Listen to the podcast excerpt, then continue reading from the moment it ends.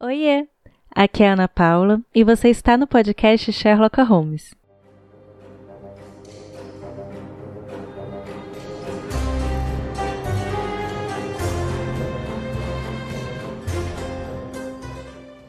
Eu sei que se eu perguntar para você se você conhece alguém que só sabe criticar outras pessoas, você vai levantar a mão, vai dizer que conhece com certeza. Mas e você? Você já se percebeu como um descobridor de defeitos? Você já percebeu em você mesmo uma forte tendência para sempre estar tá olhando ali para os defeitos das outras pessoas, sempre olhar para alguém e vir na sua mente motivos, razões para criticar essa pessoa?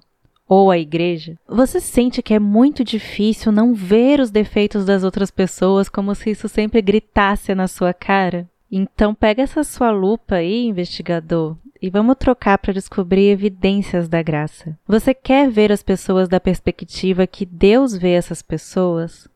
Então você precisa enxergar nelas frutos e dons do Espírito Santo, frutos de arrependimento. Não precisa mentir para mim não, nem para você mesmo. Eu sei que sem a graça de Deus, todos nós somos especialistas em encontrar defeitos nos nossos irmãos, na igreja, no trabalho, onde é que a gente está a gente tem essa forte tendência a ser crítico, né? Ter a crítica ali como a primeira opção, ela está bem na pontinha da língua. A gente é muito rápido em perceber os problemas nas pessoas, em tudo, e muito lento em perceber a obra de Deus na vida dessas pessoas. E isso acontece por causa do nosso orgulho. Vaidade de vaidade, tudo é vaidade como a gente se enxerga grande demais, a gente se vê maior do que os outros, maior que os nossos irmãos amigos ou os não tão amigos assim. Quando na verdade lá em Filipenses 2:3 fala que nada nós devemos fazer por ambição egoísta ou por vaidade, mas humildemente considerem os outros superiores a si mesmo. Mas o trenzinho difícil é considerar os outros superiores a nós, né? Porque nós somos os melhores, nós somos. Eu sei que eu peco, mas eu peco diferente. Aquele lá peca muito pior, né? Aquele lá, aquele lá, eu não. E a gente vê na Bíblia toda como que Deus se opõe ao orgulhoso, como ele odeia o orgulho. A gente tem que abandonar então o orgulho, a gente tem que aprender a caminhar em humildade, em verdadeira humildade. E para isso nós precisamos nos arrepender desse orgulho e ter mudança de caminho. Mas saber que uh, caminhar na humildade é um exercício diário, né? Às vezes a gente acha que, ah, é, pronto, me tornei humilde aqui, plim, tá feito, tá transformado, mas na verdade é um exercício. A gente tem que intencionalmente exercitar essa humildade e substituir, né? Substituir essa esse orgulho pela humildade. Para a gente conseguir sair dessa posição de tá, sempre ver os outros com olhar de crítica, a gente tem que mudar os nossos olhos para ver as pessoas como Deus vê essas pessoas e sair dessa posição é, de vanglória, de orgulho, encontrando a grandeza na humildade, que é bem contrário ao que o mundo fala sobre humildade, sobre orgulho, né? O pecado, você deve saber bem que a gente não tira o pecado e deixa ali um vazio no lugar dele. Ah, eu tirei esse pecado, não peco mais. Mas você tem que colocar algo bom no lugar desse pecado. Não é para ficar um espaço vazio. E esse é o caso desse, vou chamar entre aspas aqui, de espírito crítico, tá? Entre aspas. Mas você sabe que você precisa parar. Mas você sabe o que, que você tem que colocar no lugar? Como parar e substituir por algo bom. Para enxergar as pessoas como Deus vê, as pessoas, você tem que enxergar as evidências da graça nessas pessoas. No mês passado eu li um livro excelente chamado Humildade e Verdadeira Grandeza. O link vai estar na descrição aqui desse podcast, nas minhas redes sociais. Ele é da editora Fiel. E é muito interessante porque, na maior parte do livro, além de trazer a teoria sobre humildade, sobre orgulho, mas a maior parte do livro ele traz é, práticas, formas práticas de como nós podemos caminhar mais com mais humildade exercitando mesmo essa humildade. Tem vários capítulos sobre isso, tem capítulos sobre sermos mais gratos a Deus, como começar o nosso dia, como terminar o nosso dia. várias coisas legais e um desses capítulos é justamente como colocar prática para cultivar a humildade no identificar as evidências da graça. Então, é isso vem do autor, né, o Mahoney, e isso ficou muito forte para mim. Eu achei esse capítulo lindo. Eu usei ele, né, naquela época da consciência cristã. Quem não viu ainda, tem vlog lá no canal do YouTube. Não sei se você aqui do podcast já sabe que o meu canal do YouTube está super ativo. Tem vlogs, tem vídeos sobre livros, sobre viagens. E lá eu falei para vocês, né? Eu citei nas minhas redes sociais um trecho desse capítulo e fui falando para vocês como eu estava vendo evidências da graça nas pessoas lá na consciência cristã, aquele mundaréu de gente, como eu vi evidências de graça lá. Então, o capítulo de hoje ele é baseado nesse livro, entre outras coisas. Então, eu vou trazer algumas coisas para você do, de como o autor coloca para gente de identificar essas evidências da graça. O que que seria isso? E aí pode ser que você fale assim, Ana Paula, tudo bem, eu sei que eu deveria olhar as pessoas com mais bondade, eu até tento ver coisas boas nas pessoas, mas cara, é impossível, a galera não colabora. eu entendo. Você também não colabora nem um pouco, creia em mim. E aí, o que, que a gente vê lá nos primeiros versos da carta de Paulo aos Coríntios? É importante a gente trazer isso, né, como o autor também traz no começo desse assunto, porque é sobre isso. Paulo está demonstrando um enorme amor para com a igreja. Ele diz: Sempre dou graças a Deus ao vosso respeito, porque a propósito de sua graça que vos foi dada em Cristo Jesus. Você sabe lá, se você leu é, a, carta aos Coríntios, você viu que, assim, de todas as igrejas que Paulo serviu, provavelmente a de Corinto era a que mais precisava de correção. Gente, essa igreja dava muito trabalho. Eles tinham sérios erros doutrinários, imoralidades que até os gentios ficavam horrorizados. Era bebedeira, era uma rapidez para dar juízo, tinha até uma forte oposição contra Paulo mesmo. Porém, Paulo começa a carta dele reconhecendo as evidências da graça entre os coríntios e ele agradece a Deus por isso. Então, olha, eu, eu, eu acredito realmente que é bem difícil que essa galera aí que você vive criticando seja assim tão no extremo como eram os coríntios. E Paulo os ama, né? Inclusive a exortação dele é por causa desse amor que ele tem por eles e é diferente, se torna diferente por essa motivação de Paulo, porque ele enxerga os coríntios com o olhar que Deus enxerga os coríntios e ele consegue cumprir o chamado dele dessa forma. Mas o que, que isso tem a ver com humildade? É porque só os humildes conseguem enxergar evidências da graça em pessoas que precisam ser corrigidas. Os orgulhosos, as pessoas que são justas aos seus próprios olhos, não conseguem perceber graça nos outros. Não, não, não bate, entendeu? O orgulho é o nosso maior inimigo, gente, e ele nos cega para as coisas boas nos outros e também nos arruína, não só os nossos relacionamentos, porque com certeza os nossos relacionamentos sim, mas a nós mesmos também, porque como você sabe, Deus se opõe aos orgulhosos. Quando Paulo olha para os Coríntios da perspectiva divina, essa passa a ser a perspectiva que determina a atitude dele para com essas pessoas, e isso muda tudo. É assim que você fala em amor. Muitas vezes as pessoas acabam me perguntando como é que eu faço para exortar em amor tem todo esse processo. Primeiro você tem que sair do orgulho e ir para a humildade para conseguir exortar as pessoas em amor. E é assim, é o que a gente vê que Paulo faz. Ele continua sendo firme, ele continua exortando porque eles estavam sim errados, né? Ele segue a carta com exortações, mas o que muda tudo é que ele está exortando enxergando essas pessoas sem a cegueira do orgulho, mas com humildade da forma como o Senhor olha para essas pessoas.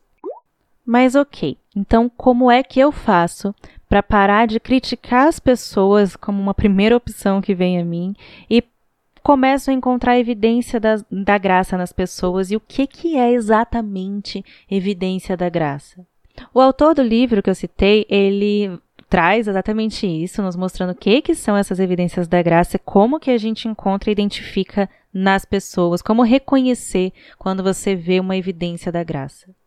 E aí você só tem como fazer isso se você tem conhecimento e familiaridade com os frutos do Espírito Santo e com os dons do Espírito capacitando os crentes.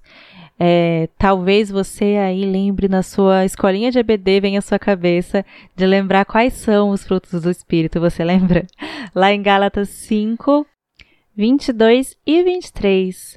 Amor, alegria, paz, longanimidade, benignidade, bondade, fidelidade, mansidão, domínio próprio. Lembrou aí? a, gente fica, a gente fica até preocupado em observar esses frutos na gente, mas e em observar nos outros, né?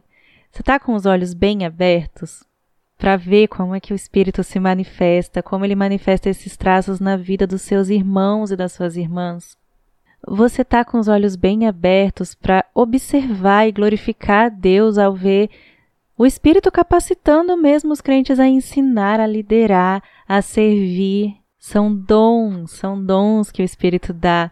Você está com os olhos abertos para enxergar isso? Você deveria estar, tá, gente, porque ver essas coisas nos nossos irmãos nos faz glorificar a Deus, nos faz louvar a Deus pela obra que Ele está fazendo na vida das pessoas, dos crentes. Está perseverando, os santos estão perseverando.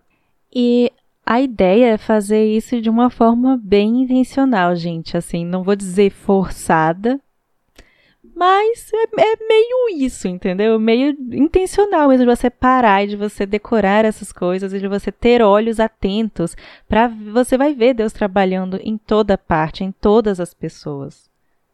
Tem uma parte interessante que o Mahani diz que todos os crentes que nós encontramos, todo crente que passa no nosso caminho, seja amigo próximo ou esses que a gente tem uma comunhão rápida, né? É essa, todos os crentes que nós encontramos receberam a influência de Deus previamente. Como assim? Ele está falando da atitude de Deus para com todos os crentes, que foi anterior à nossa atitude para com Deus.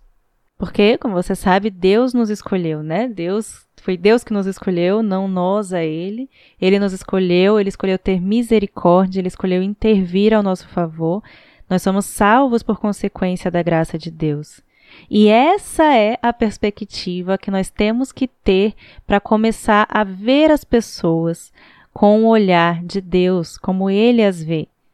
Se nós não fizermos isso, se nós não lembrarmos desse grande, maravilhoso detalhe, né, de que nós temos, nós já recebemos previamente a influência de Deus, os nossos irmãos também, nós vamos ser tentados a somente procurar defeitos. Até porque nós estamos na queda, nós, o pecado ainda habita em nós e nos nossos irmãos, então sim, esses pecados irão aparecer, mas eu já falo sobre isso.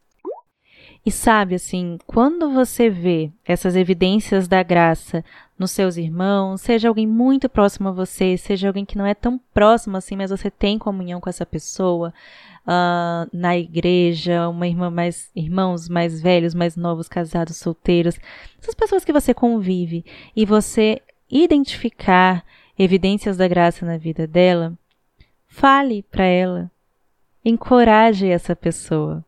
Sabe essa tendência que você tem de criticar, seja pelas costas ou a, você fala assim, você dá aquelas alfinetadas nas pessoas? Troca isso por não só ver, então, ver as evidências da graça, mas encorajar a pessoa que você viu com isso. Você vai ver que, que coisa linda que é para você, para o seu coração, para o seu relacionamento com seus irmãos e para a vida dessa pessoa. Já pensou você poder virar para sua irmã e dizer: Minha irmã, ontem eu vi evidência da graça de Deus em você quando você estava lá dando aquela aula para as crianças na EBD. Ou minha irmã, hoje eu vi a evidência da graça manifestada em você quando você foi paciente naquela situação lá do trabalho. Minha irmã, meu irmão, eu vi evidência da graça em você quando você teve domínio próprio no meio daquele problema que surgiu, daquela confusão que aconteceu. Muito obrigada. Eu sou grata a Deus pela sua vida, porque eu aprendo com você e porque eu vejo essas evidências na sua vida. Você sabe que a caminhada cristã ela é muito difícil. Nosso pecado está sempre diante de nós, o meu pecado está sempre diante de mim. E a caminhada, gente, a luta contra o pecado, ela é árdua, ela é difícil. Então, quão bom é quando os nossos irmãos, esses irmãos que caminham conosco, que estão na igreja com a gente, vendo o nosso agir, o nosso serviço e vendo os nossos pecados também, como é bom quando eles enxergam as evidências em nós e nos encorajam com ela. Paulo fazia elogios sinceros aos crentes, mesmo os, os, que eles mais precisavam ser exortados. O pastor Emílio disse uma vez numa pregação é de forma muito acertada que o desânimo na caminhada cristã é tão perigoso e tão real quanto o orgulho. Às vezes a gente está tão preocupado em não elogiar para não deixar a pessoa orgulhosa. Tudo bem. Existem formas de elogiar. Se você é cristão, você elogiar o seu irmão apontando para Cristo, nesse caso, a evidência da graça de Deus em você mas a gente acaba pecando pelo outro lado em não ajudar na perseverança mesmo dos irmãos. E nós estamos juntos, nós vivemos num corpo para nos encorajar, gente, para dar força uns aos outros, para andar junto. Andar junto é exortação, mas exortação em amor. E aí voltamos aqui ao ciclo do que nós estamos falando. E no comecinho eu falei para vocês, né, dos frutos do arrependimento. É, não tem isso no livro específico que eu mencionei aqui para vocês, mas eu quero dar esse alerta muito importante para você, de quando você for observar amavelmente essas evidências da graça nas pessoas, que você lembre, você se lembre que você está no já, mas ainda não você e os seus irmãos, nós ainda somos afetados pela queda, nós ainda somos afetados pelo pecado e todos nós estamos caminhando nesse já, mas ainda não. Isso quer dizer que ao observar as pessoas, ao intencionalmente buscar evidências da graça nas pessoas, você também vai encontrar pecado. Você também vai ver pecado, porque nós somos essa mistura de graça e de pecado. E ainda é assim. Um dia não seremos mais. Um dia estaremos glorificados com o Senhor, juntos, vivendo como santos, sem nenhum desses problemas, nem o espírito crítico vai estar no meio de nós. Então, sim, gente, você vai. Sempre o pecado vai aparecer. O fato de que sim, você vai ver pecados. Não é licença, não veja isso como uma licença para você definir a outra pessoa como descrente. Né? Pronto, essa, essa pessoa aí, ela não. Eu tô vendo ela pecando, tô, tô observando e tô vendo mais é, o pecado no lugar desses frutos aí. Ela não é nem um pouco benigna, nisso aqui ela não foi nem um pouco mansa. Não é licença para você definir alguém como descrente. Ela peca, assim como você também peca. Tem um post meu que eu lembrei que foi de abril de 2021 e eu trouxe aqui agora para ler para vocês, com o objetivo de complementar esse assunto, como eu estou dizendo. Para complementar, quando você for observar as evidências da graça nos irmãos, que você veja como evidência da graça os frutos de arrependimento. Lá em Mateus 3,8 diz: Deem frutos que mostrem o arrependimento. Então não me taxe como descrente quando eu não sou mansa, quando não sou paciente, quando não sou amorosa, quando não sou benigna, quando não tenho domínio próprio, quando não sou pacífica. É com profunda tristeza que eu reconheço que todo dia eu não apresento pelo menos um aspecto desse fruto e apresento um pecado no seu lugar. Mas não. Eu não recebo do Senhor um carimbo de descrente todos os dias. Ele poderia sim me carimbar com castigo eterno, mas não. Por sua graça e por sua misericórdia, eu recebo o que eu não mereço e não recebo o que eu mereço. O meu Pai me chamou filha. Ele já me revestiu com o sangue do seu Filho Jesus Cristo. E nele eu tenho muito mais do que um carimbo de crente. Salva, eu sou dele por inteira. E eu tenho sido refeita à imagem dele por meio do seu Filho. É já, mas ainda não. É claro que a conversão verdadeira envolve especificamente odiar o pecado como ele odeia, pois envolve me tornar santa como ele é santo. E envolve o processo de santificação que ele faz em mim, mas que exige também o meu esforço e a minha responsabilidade sempre na força do Senhor. É já, mas ainda não. Eu vou pecar, você também. João explicou isso. Se dissermos que não temos pecado nenhum, a nós mesmos nos enganamos e a verdade não está em nós. Mas se confessarmos os nossos pecados, Ele é fiel e justo para nos perdoar os pecados e nos purificar de toda injustiça. Está lá em 1 João 1, 8 e 9. Vê, Ele é fiel e justo. Por causa do Espírito Santo que habita em nós, seremos levadas ao arrependimento. E desejamos de todo o coração brilhar a luz de Cristo em todo o nosso ser e em nossos atos, e temos genuína contrição quando, ao contrário, manchamos a imagem que carregamos. Reconhecemos nosso pecado com genuíno arrependimento. Pedimos perdão ao Senhor e aos envolvidos na ação e mudamos de caminho. Não vamos mais em direção a esse mesmo pecado deliberadamente. Damos todos os dias frutos de arrependimento. Vamos confiar na fidelidade de Deus para completar a boa obra que ele já começou em você e nos seus irmãos, nas pessoas cristãs que te rodeiam. O próximo episódio é esse, é uma continuação desse daqui. Então fica por aqui, se inscreve onde você está ouvindo, coloca aí para você seguir esse podcast. E espero muito que você tenha gostado desse episódio. Não deixe de compartilhar com seus amigos, suas amigas. E até o próximo episódio.